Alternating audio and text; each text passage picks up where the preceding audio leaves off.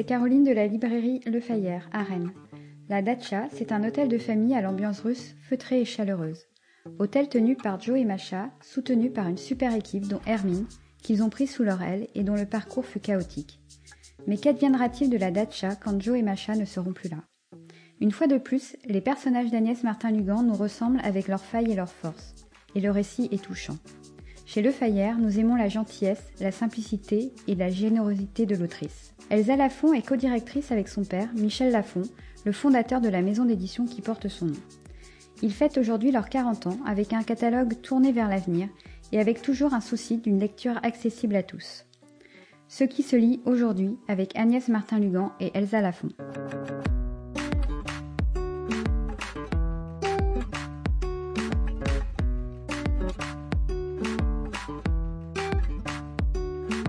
Bonjour et bienvenue dans Ce qui se lit, le podcast de la librairie Le Fayère à Rennes réalisé par Arnaud Vasmer, des entretiens durant lesquels nous vous proposons d'entendre un auteur une autrice et son éditeur aujourd'hui avec euh, Agnès Martin euh, Lugan. Il va être question euh, d'une dacha, d'un hôtel dans lequel une femme va trouver un toit pour vivre et bien davantage. Bonjour Agnès Martin Lugan. Bonjour. La dacha, c'est le titre du roman que vous publiez aux éditions Michel Lafon. Tout à l'heure, nous entendrons, alors non pas votre éditrice, mais la directrice de cette maison qui est Elsa Lafon, chez qui vous publiez depuis le départ. Dans La dacha, ce nouveau livre, vous racontez une narratrice de 21 ans qui s'appelle Hermine qui est livrée à, elle-même, qui euh, fuit euh, sa solitude en écoutant les conversations dans les bars et qui va euh, par hasard devenir femme de chambre dans cet hôtel. Et puis on va la retrouver deux décennies plus tard, bien installée avec la question de la transmission qui est là. Comment il est né ce roman? Comment est née cette histoire, Agnès Martin-Lugan? Alors il y a deux choses par rapport à la naissance de, ce roman. Tout d'abord, le contexte de l'hôtel, en fait, c'était un contexte qui me poursuivait depuis plusieurs années. Euh, euh, je m'étais posé la question à plusieurs reprises pour mes romans précédents, est-ce que ça se passerait pas dans un hôtel? Et puis à chaque fois, la rencontre finalement ne s'opérait pas entre l'histoire, les personnages et l'hôtel. Et puis, je vous appelais depuis longtemps quand même. Ah oui, oui, oui, ça faisait, euh, ça faisait oui, au moins trois ans que je tournais autour de l'histoire d'un hôtel enfin en tout cas du contexte, du lieu d'un hôtel. Et puis euh, au printemps dernier, euh, euh, moi j'ai été dans la sidération et, et, et, j'ai pas pu du tout écrire en fait pendant le premier confinement. Euh, mais j'ai pas ces écrivaines qui ont été bloquées et pas ah ceux qui ont tout d'un coup eu une grande envie d'écriture. Ah pas du tout. Non non, moi j'étais j'étais figée, j'étais dans l'angoisse du moment dans le temps finalement enfermée avec ma famille et, et, et incapable d'écrire. Mais bon, je ne peux pas m'empêcher de penser. Donc euh, voilà, ça a commencé un petit peu à, cogiter dans ma tête et puis je me suis interrogée sur ce que j'avais envie de raconter pour le roman de l'après finalement. Enfin, on était encore à ce moment-là dans l'optique de l'après. Euh, et puis euh, j'ai eu, enfin j'emploie cette expression, j'ai eu envie d'ouvrir les volets en fait, de d'aller vers quelque chose de, oui, de la lumière, de la respiration. Et, là, l'hôtel est revenu d'une manière assez naturelle. Et je me suis dit, bon, ce coup-ci, je vais pas y échapper. Il va vraiment falloir que ça se passe dans un hôtel. et quasiment dans la dans le même temps en fait Hermine et Jo et Macha, deux autres des personnages principaux du roman, de la voilà, euh, se sont imposés à moi. Mais vraiment, enfin, ça peut paraître assez fou, hein, mais moi, mes personnages en général, ils arrivent, ils débarquent dans ma tête avec euh, beaucoup de valises euh, euh, et, je sens rapidement si la rencontre peut s'opérer ou pas entre eux et moi. Et en l'occurrence, bah voilà, il y a eu ces multiples rencontres entre eux, l'hôtel et moi. Et là, je me suis un, dit... un, personnage aussi. Ah mais c'est pour moi finalement la dacha, euh, la dacha en tant qu'hôtel, c'est le personnage principal du roman. Enfin, c'est moi si vous voulez, si je dois donner une définition à, à ce texte, à, cette histoire, c'est c'est l'histoire d'un lieu et d'une famille au travers le regard d'Hermine en fait. Euh, euh, euh, mais voilà, c'est comme ça finalement que tout est né autour de, autour de ce roman. Et puis, au fur et à mesure de l'écriture, c'était, je pense, au début très inconscient. Mais j'y ai mis toute une ambiance dans laquelle j'avais envie d'être, tout simplement. et, et plus j'avançais dans l'écriture, plus euh, je me rendais compte que la dacha, finalement, c'était euh, aussi un refuge pour moi euh, par rapport à ce qu'on vivait, puisque rien ne s'est arrêté finalement, et, et, on en est toujours au même point presque. Et, et du coup, oui, il y, a une valeur refuge pour moi dans ce roman. Il est important ce mot, euh, Agnès Martin-Lugan, le mot de refuge, parce que c'est exactement comme ceci que Hermine va euh, intégrer euh, la dacha, elle qui est complètement itinérante, qui est complètement paumée au début de ah votre bah, roman, et elle va rencontrer ce couple et cet hôtel dont elle va faire le, son foyer en fait. Hein. Finalement, oui, c'est ça. Enfin, c'est vrai que quand on la rencontre au début, enfin, elle est en errance. Hein. Elle alterne de la rue au squat. Hein. Enfin, voilà, elle, elle, n'est guidée que par l'instinct de survie, et, finalement, cette proposition de, travail par Jo tombe à point nommé pour elle, même si elle, elle reste très méfiante. Hein. elle part du principe que les gens généreux, ça n'existe pas. Euh, sauf que si, finalement, elle tombe face à des gens généreux qui sont Jo et Macha. Et, et, en tout cas, avant même de sentir que c'est un foyer, oui, c'est un refuge. Déjà, elle est à l'abri. Elle est à l'abri, elle travaille, elle apprend des choses, euh, euh, elle a des gens en face d'elle qui la respectent et qui ne l'utilisent pas. Et rien que ça, pour elle, ben voilà, elle s'y sent bien. Et puis elle a un toit, parce que c'est ce qu'elle recherche aussi beaucoup, évidemment, au début du livre. Il y a la bibliothèque qui est important, qui va être un refuge dans le refuge, mais il y a quand même d'abord le toit. Ah ben il y a le premier toit, hein. il y a le toit qui la, il y a le toit qui l'abrite, euh, le toit qui va la nourrir, euh, qui va lui permettre de se laver et euh, qui va finalement lui lui enlever un petit peu de cette méfiance permanente qu'elle a, en fait, qui l'habite, parce qu'elle n'a plus à craindre finalement le lendemain, parce qu'elle est à la dacha qui est un lieu particulier, euh, Agnès Martin-Lugan, que cet hôtel, la, Dacha. Alors, on n'est pas du tout dans la géographie que vous habitez, c'est-à-dire euh, la côte euh, Malouine, on est dans le Vaucluse, donc assez isolé, à côté du Mont Ventoux, donc il y a les touristes qu'une partie de, l'année. Et en même temps, c'est un lieu aussi qui vient d'ailleurs, parce que ce mot de Dacha, évidemment, renvoie aussi à un ailleurs. Il est, il est formé par un couple dont lui vient de Marseille, tandis que elle, elle porte une histoire qui est bien plus lointaine géographiquement. Comment vous l'avez composé, ce, lieu qui finalement euh, est fait d'horizons variés? Oui, alors c'est vrai que l'ancrage, on va dire, dans le Luberon... Euh, euh, alors j'avais envie de soleil hein, pour ce roman très clairement. Et puis moi c'est une région que que je connais très très bien. je vais y passer toutes mes vacances, donc forcément il y avait une résonance chez moi et, je n'imagine pas en fait écrire euh, dans un lieu, un environnement que je ne connais pas, euh, sensoriellement. Euh, enfin, voilà, il faut que j'ai pu sentir les odeurs, entendre les bruits et, et savoir exactement ce que sont les paysages euh, euh, que vont, dans lesquels vont vivre les, les, les, personnages. Même si après vous pouvez recomposer un lieu. Ah oui, alors après la dacha, l'hôtel, le, bâtiment en tant que tel, il est sorti de ma tête. Mais on va dire c'est tout, c'est tout le reste, si vous voulez. Ensuite, la, la, la, la, la consonance russe et, l'histoire russe du roman euh, par rapport à Macha qui est née de, de, de parents, de parents russes et le mot en lui-même, la dacha qui est un mot russe. Alors là, c'est voilà, c'est plus quelque chose entre guillemets qui m'est personnel parce que j'ai eu la possibilité euh, et, l'opportunité et la chance même d'aller plusieurs fois en Russie pour faire la promotion de mes romans là-bas. Et j'y ai vécu une vraie rencontre, enfin quelque chose de d'émotionnellement très fort euh, euh, avec les lectrices et lecteurs russes, avec ma maison d'édition russe et avec leur culture parce que voilà pendant ces, ces ces temps que j'ai pu passer en Russie, je n'étais qu'avec des Russes, donc euh, j'ai approché leur euh, j'ai approché leur culture qui, qui m'a touchée euh, vraiment personnellement, et, j'avais fait une promesse à enfin en tout cas, mes lecteurs russes m'avaient demandé si un jour j'écrirais un roman qui se passe en Russie. J'estime justement que je ne suis pas assez je ne connais pas assez la Russie pour pouvoir euh, euh, euh, écrire un roman qui se passe là-bas, mais du coup c'était une partie de la Russie en France. Hein. Voilà, voilà, c'était c'était une forme, c'est une forme de clin d'œil que j'ai voulu leur faire, et puis ça s'est imposé aussi à moi par rapport au côté bah, l'âme russe, l'âme slave que, porte Macha. Enfin, Macha est habité par par ses sentiments, par sa mélancolie, par sa nostalgie et, et et, par tout ce qui voilà tout et cette générosité que j'ai pu aussi trouver et, et, cette chaleur humaine que j'ai pu euh, même expérimenter en Russie. Donc euh, voilà, c'était euh, c'est pour ça finalement que Macha elle elle aurait pas pu venir d'ailleurs que de là-bas en fait. Avec la question, 20 ans après, 20 ans après l'entrée d'Hermine dans cette dacha, Agnès Martin Lugan, la question de la transmission, la transmission de cette histoire russe, la transmission de cet hôtel, puisque, alors on va pas non plus trop rentrer dans le dans le roman parce que euh, il y a beaucoup de secrets, on va pas tous les dévoiler, mais je peux quand même dire que lui, Jo, va décéder et que euh, Macha va s'éloigner de l'hôtel et que va se poser la question de la responsabilité. C'est aussi ça qui vous a intéressé, comment ce lieu qui a accueilli quelqu'un de complètement paumé va l'éprouver, va la révéler euh, plus tard. Oui, et puis c'était euh, finalement la question, euh, bah, c'est toute la question, où est sa maison? Quelle est sa maison? Est-ce que c'est, on parlait du toit tout à l'heure, mais est-ce que finalement c'est juste quatre murs et un toit? Est-ce que ça a une valeur beaucoup plus symbolique, le foyer, enfin voilà, la, famille ou la, famille qu'on se crée, qu'on construit au, fil du temps? Euh, et puis, euh, ben voilà, c'est cette quête en fait qu'a Hermine. Euh, c'est la quête qu'il habite depuis sa plus petite enfance.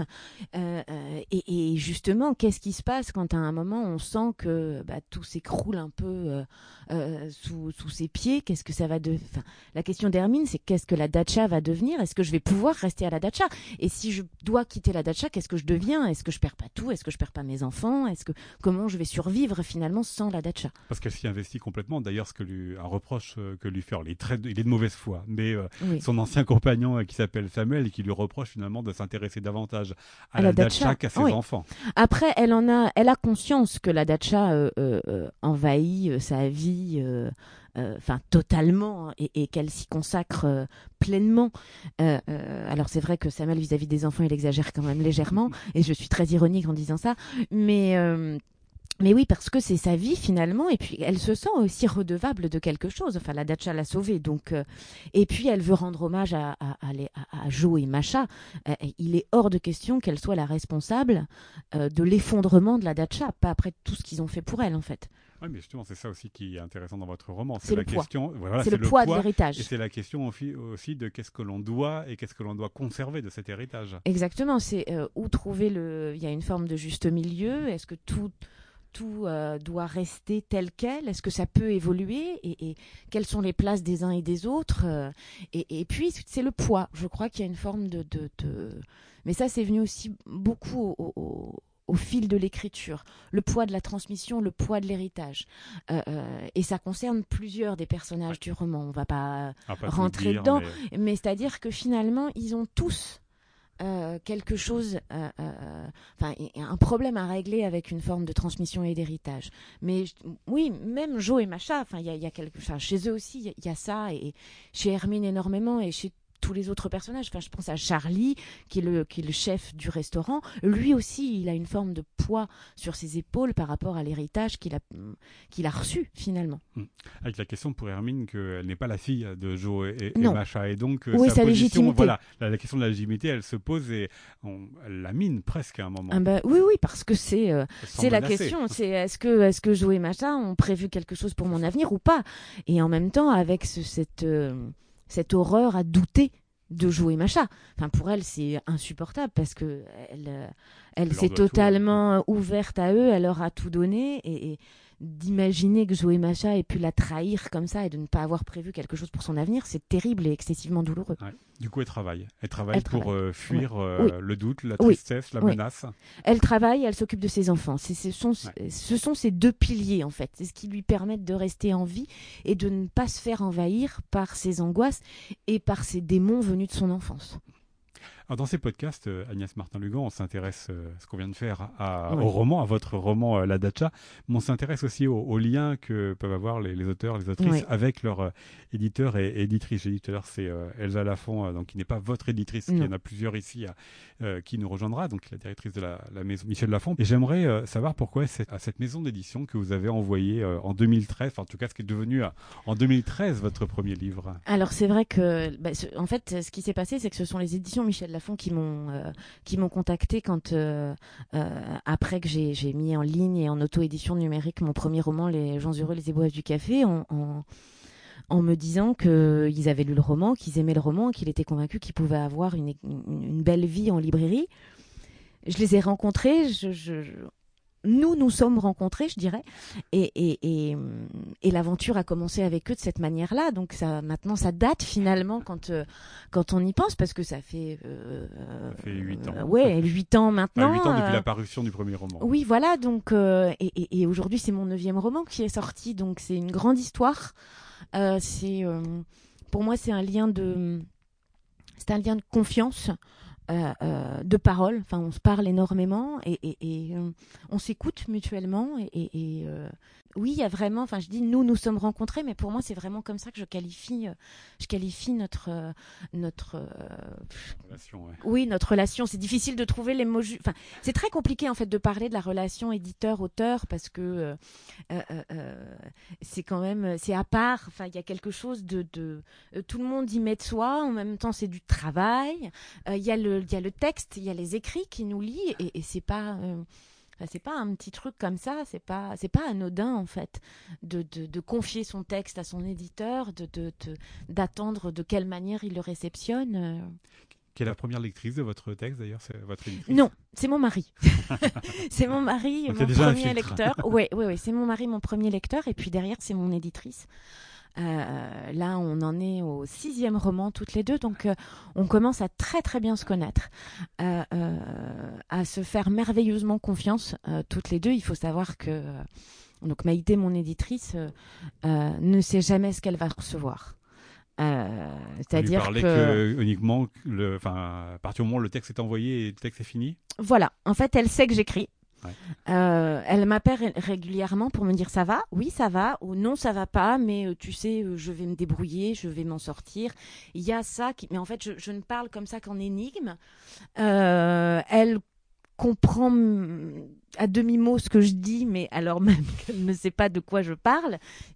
On, on, a, on a développé cette forme de dialogue toutes les deux pendant que j'écris en fait, et je sais que si j'ai besoin de plus lui en dire, évidemment, elle est là. En même temps, elle ne me met jamais la pression pour savoir ce que j'écris. Elle me fait confiance. Et puis, bah, euh, en gros, je lui dis, je pense que d'ici quelques jours, tu vas le recevoir.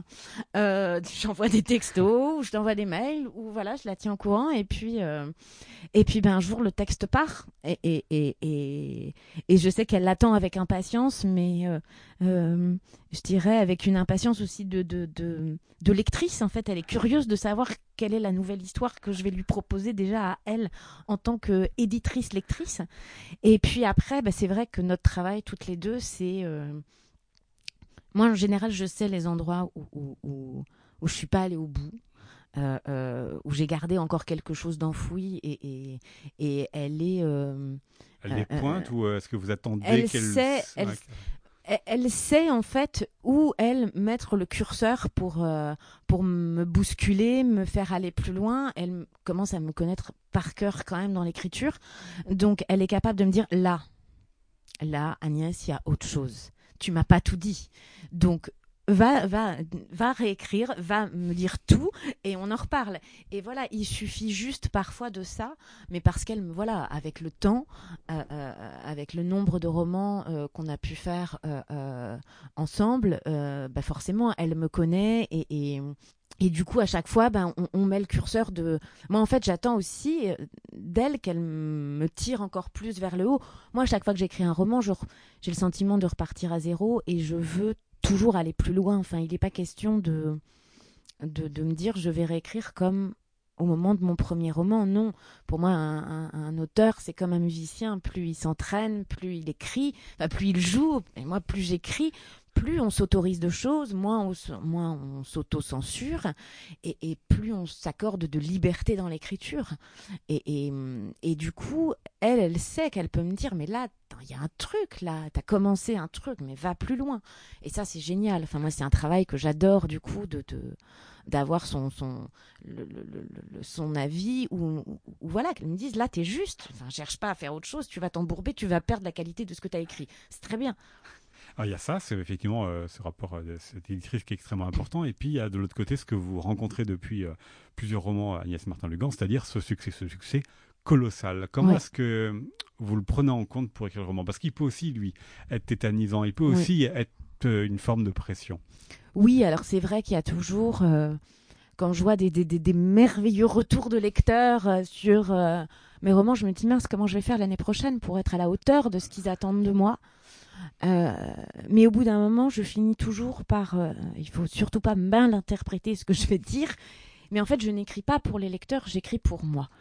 Euh, même si après, je leur offre entre guillemets le roman, mais c'est-à-dire que je. Qu'il vous plaise et que vous, il faut que je... vous retrouviez pleinement. Oui, il faut que je puisse le porter en moi. je n'écris pas ce qu'on me demande d'écrire. J'écris l'histoire et les personnages qui m'habitent, qui me, qui, enfin, qui me portent et que j'ai envie de porter et que j'ai envie de défendre. Parce que pour moi, le principal dans l'écriture, alors il y a le travail et la rigueur. Enfin, pour moi, il faut être, il faut être rigoureux et il faut travailler.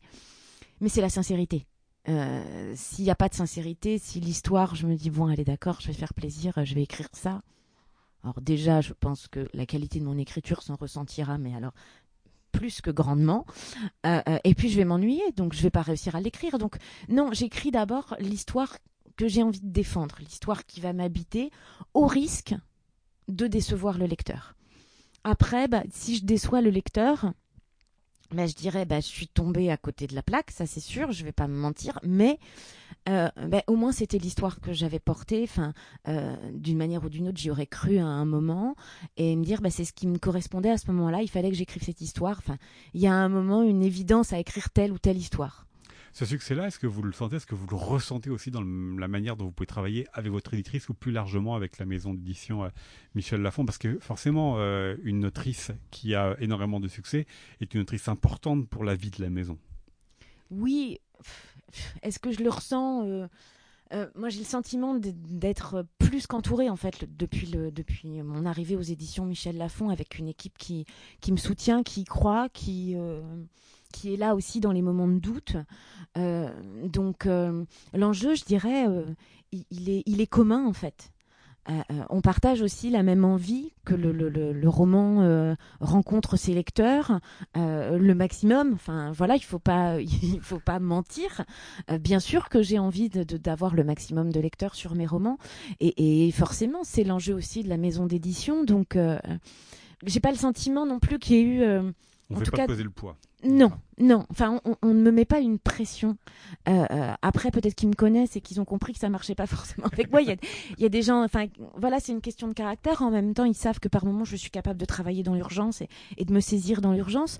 Je pense que voilà, c'est aussi ce dialogue permanent qu'on entretient ensemble euh, qui nous permet de, de, bah, de si bien avancer depuis toutes ces dernières années.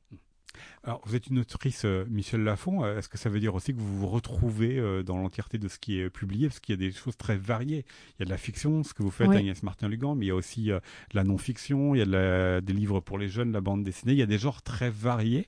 Quel regard vous portez justement sur à la fois ce catalogue et puis votre place dans ce qui est publié? Moi, ma place, j'ai le sentiment de l'avoir trouvée euh, depuis, euh, depuis le début. Après, moi, ce que je trouve fabuleux, c'est qu'il y a une, une, polyvalence dans les éditions Michel Lafon, une capacité euh, à la réactivité et une capacité aussi de travail et une ouverture, en fait. Il y a aussi cette ouverture que je trouve intéressante, si vous voulez. J'ai pas le sentiment de, de d'être décalé ou que d'autres soient décalés. Enfin, voilà, il y a en même temps un très beau département de littérature aujourd'hui, un beau département de polar aussi. Il y a évidemment tous les docs, euh, des essais. Enfin, il y a. Euh, enfin, moi, j'aime en fait, si vous voulez, cette euh, toutes ces différences et, et cette polyvalence qu'il y a dans cette maison d'édition parce que.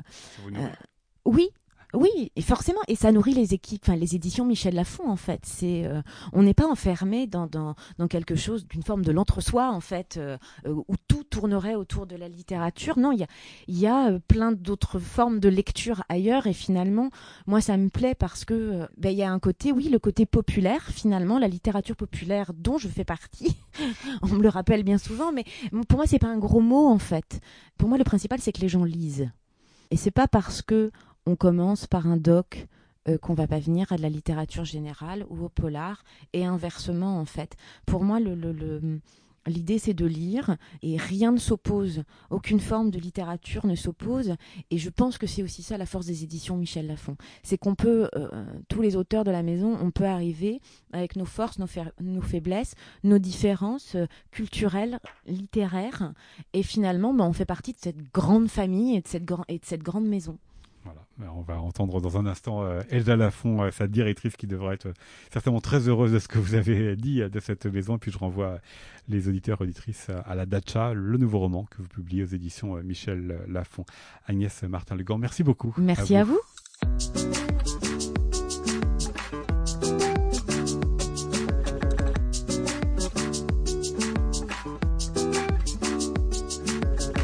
Deuxième partie de notre podcast, euh, Ce qui se lit, les podcasts de la librairie Le Fayère, arène autour des éditions euh, Michel Lafont, Elsa Lafont, bonjour. Bonjour. Nous venons d'entendre euh, donc Agnès Martin-Lugan nous parler de son roman La Dacha que vous publiez. Elle nous a parlé d'une véritable rencontre, d'un travail de confiance. Alors si vous n'êtes pas celle qui travaille le texte avec elle, est-ce que vous vous souvenez comment Agnès Martin-Lugan est, est, entrée dans votre maison que d'ailleurs c'est vous qui l'avez repérée?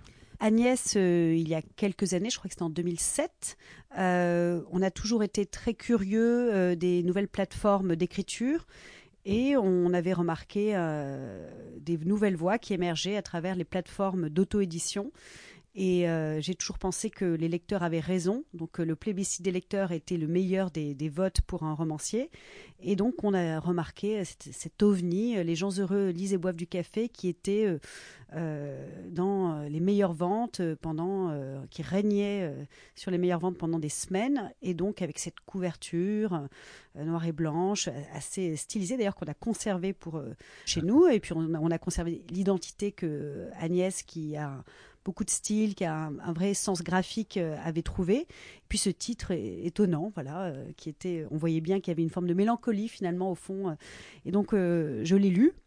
Euh, et, on a trouvé, euh, voilà, et c'était assez sombre hein, comme histoire. Euh, et puis, et en même temps, il y avait de l'espoir, cette énergie, et puis ce sens de la narration qu'a toujours Agnès et qui s'est bonifié au, fil des ans. Et donc, oui, c'était le, premier roman d'auto-édition qu'on a, mais c'était avant tout un plébiscite des lecteurs qui a été ensuite validé. Donc, on n'a pas, pas la science infuse et les éditeurs, et heureusement qu'il y a ces plateformes qui nous permettent de découvrir de nouveaux talents. Comment est-ce que vous, cependant, euh, votre travail a pu évoluer avec euh, celui d'Agnès Martin-Lugan Parce que donc elle a fait euh, neuf livres à ce jour chez vous. elle a rencontré énormément de lecteurs. Hein. on voit encore les affiches partout et c'est pas pour rien. Comment est-ce que ce travail a pu évoluer en tant que directrice d'une maison d'édition avec une autrice comme celle-ci qui rencontre à chaque fois énormément de public? Agnès est devenue au, fur et à mesure euh, notre auteur phare, euh, notre euh, de la maison d'édition. C'est voilà l'une des plus grandes romancières françaises et c'est notre plus grand auteur chez Michel Lafon. Donc au début, le, premier roman a tout de suite marché.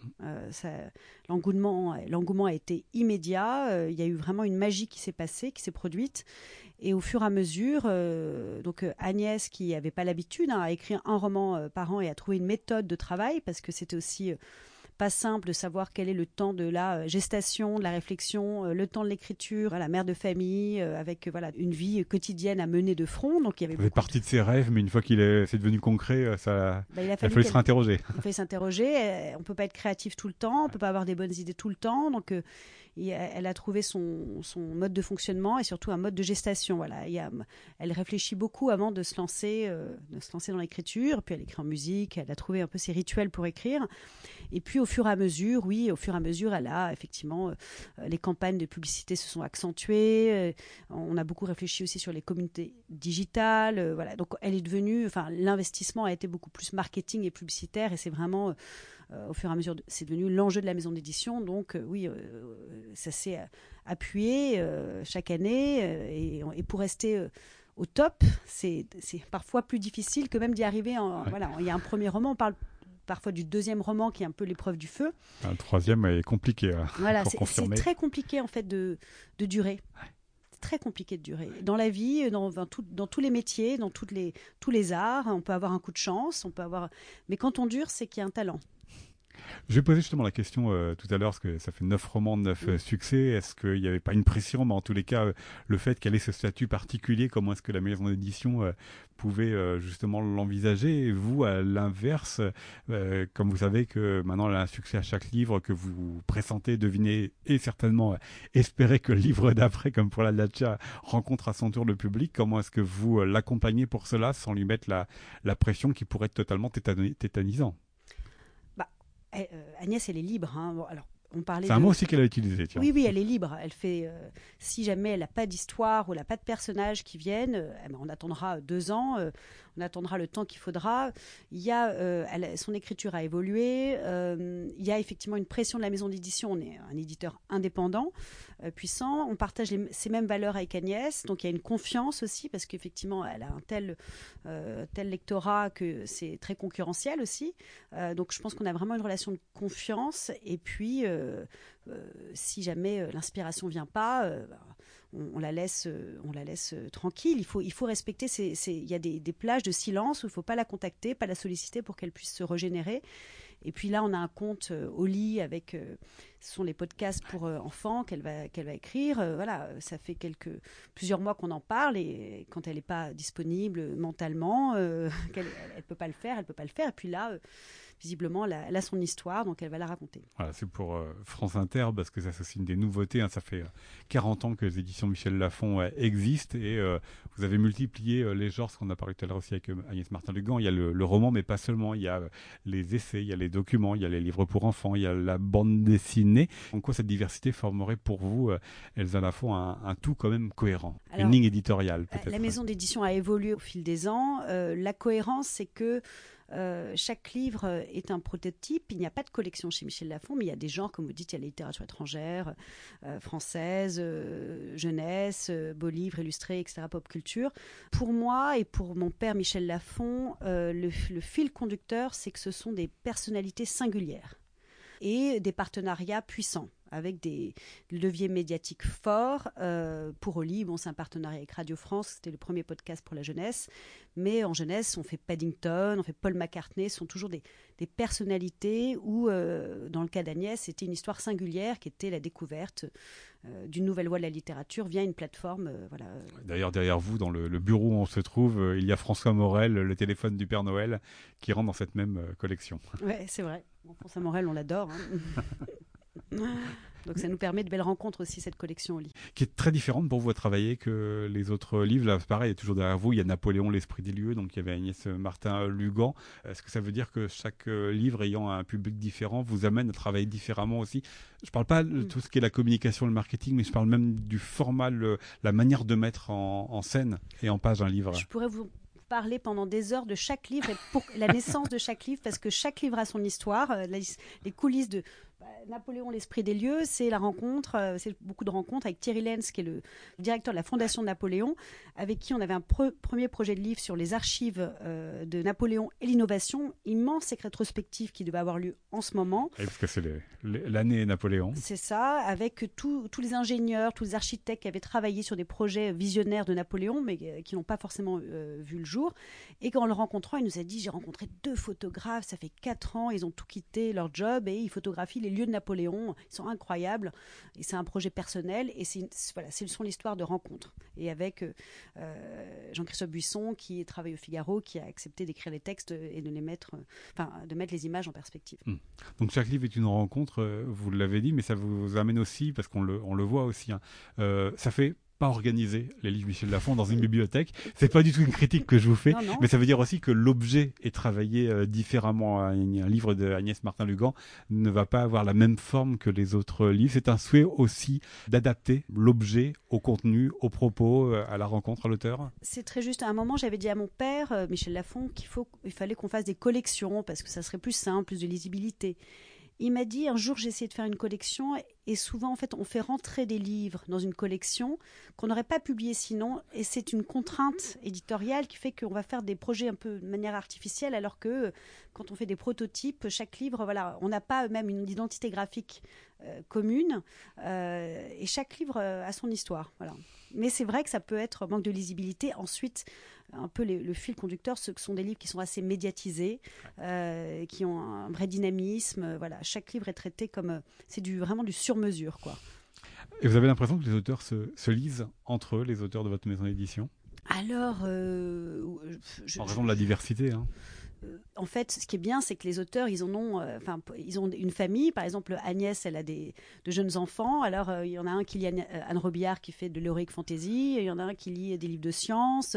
Il y en a pour son mari. Et ils lisent pas forcément pour eux, mais ils ont toujours des cadeaux à faire à leurs proches ou voilà, c'est c'est pas, ils se lisent peut-être quand ils sont dans le même genre. peut-être qu'Olivier Norek est lu par Alexandre Gallien, qui est un auteur de polar. Voilà, oui, ils se lisent de temps en temps, mais c'est pas une obligation. Hein, Alors, euh, on a parlé déjà de Oli, euh, Elsa euh, Lafont. J'aimerais aussi que, là, que vous nous, racontiez pourquoi est-ce que la jeunesse a pris davantage de place ces dernières années dans vos publications. Il n'y a pas que Oli, hein. il y a la bande dessinée pour la jeunesse, il y a des mangas, il y a beaucoup de publications à, destination de ce jeune public. Alors moi, le département jeunesse de Michel Lafon, c'est moi qui l'ai créé. Donc, en plus.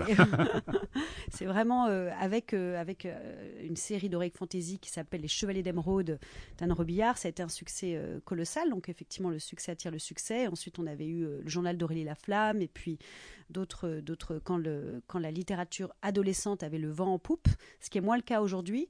Donc on est allé plutôt sur les 8-12 ans. Et puis sur le manga, pareil, ce sont des rencontres qu'on a faites. Euh, et puis c'était parce que c'était important de, viser un lecteur plus jeune, qui se renouvelle. C'est pas la même façon de travailler, c'est sur sont des ouvrages de fond euh, qui ont une durée de vie en librairie qui est plus longue. Donc c'était une approche intéressante et puis euh, pérenne pour la maison d'édition. C'est presque contre-intuitif ce que vous nous dire, euh, Elsa que vous avez parlé de. Vous n'avez pas employé le mot, pardon, c'est moi qui vais vous mhm. caricaturer. Mais de coûts pour des livres, c'est-à-dire qu'on fait un événement autour d'un livre. Et là, vous nous parlez l'inverse pour la jeunesse, c'est-à-dire que c'est des livres qui vont s'installer dans, dans, le temps. Ce sont deux jambes qui sont un peu bancales ou pas du tout? Chaque genre euh, a sa spécificité. Euh, donc les livres d'actualité, oui, effectivement, il faut s'ancrer dans une actualité. Et peut-être faire un coup, mais euh, parce que si on, est, on arrive avant, c'est trop tôt et trop tard, après c'est trop tard. La jeunesse, et c'est, donc c'était un travail que j'ai commencé à 26 ans quand je suis entrée à la maison d'édition. Ce que j'aime, c'est qu'on travaille dans une optique de long terme. C'est la polyphonie ou la polyvalence de Michel Lafon. On, fait, on travaille différemment euh, le segment jeunesse que le segment adulte. Euh, et justement, ces livres, ces documents qui sont dans l'actualité, qui vont faire l'événement, pourquoi sont-ils si importants pour vous? Alors, ils le sont moins pour moi que pour mon père.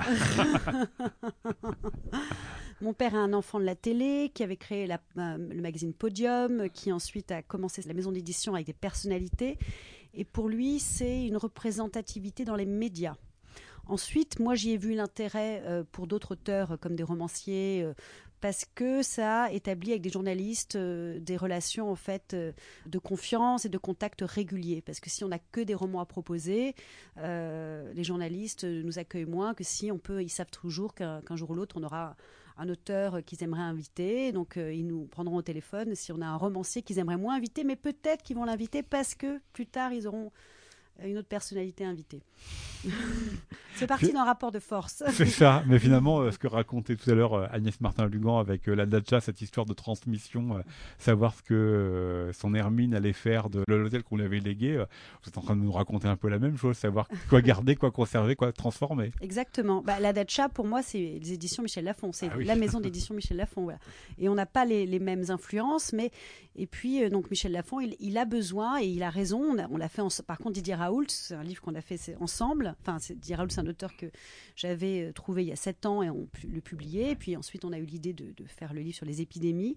Euh, ça fait quand même exister la maison médiatiquement. Et puis pour les attachés de presse, ça donne du dynamisme, euh, voilà, un peu d'adrénaline. Un livre comme celui-ci, qui est très particulier, très contesté, le personnage, puisque le livre. Mais il n'était pas quand, le, quand on le publie. Voilà, c'est ça. C'était comment est-ce que vous l'envisagez aujourd'hui avec un peu de recul bah, on parlait d'auteurs singuliers, et c'est un peu ça qui le fil rouge de tous nos auteurs. Ils ont tous une particularité. Ils sont, sont pas des gens ordinaires. Mais Didier Raoul, quand je le rencontre il y a sept ans, euh, je vois bien que c'est un peu une rockstar et que c'est une personnalité iconoclaste de la médecine. Euh, il écrit dans Le Point euh, des, chroniques assez controversées et on voit bien qu'il a une vraie pensée sur épistémologique et puis aussi philosophique sur, sur son art. Donc voilà. Et puis on publie des livres sur des vaccins, on publie des livres de médecine générale et puis un jour il devient célèbre à la faveur d'une épidémie, mais il l'était pas avant. Mais là, justement, ce, livre sur l'épidémie, sur le moment, rétrospectivement, voilà, comment est-ce que vous l'envisagez? Je parle pas des livres plus anciens, mais vraiment des livres sur le moment où Didier Raoult a été aussi très fortement contesté et où c'est devenu un enjeu d'un débat de société. Bah, en fait, quand on, lui, quand on parle de l'épidémie, elle n'est pas en France, elle est juste à Wuhan. Donc quand on signe ce livre-là, on ne sait pas du tout ce qui va, à quelle sauce on va être mangé. Il devient une star après. Je renvoie donc évidemment aussi les, auditeurs à la lecture de La Dacha, qui est le roman d'Agnès Martin-Legan, qui était euh, l'objet de la première partie de cette euh, conversation que nous avons poursuivie avec vous, euh, Elsa Lafont, directrice des éditions Michel Lafont. Merci beaucoup à vous. C'est un podcast réalisé par Arnaud Vasmer pour la librairie Le Fayère à Rennes.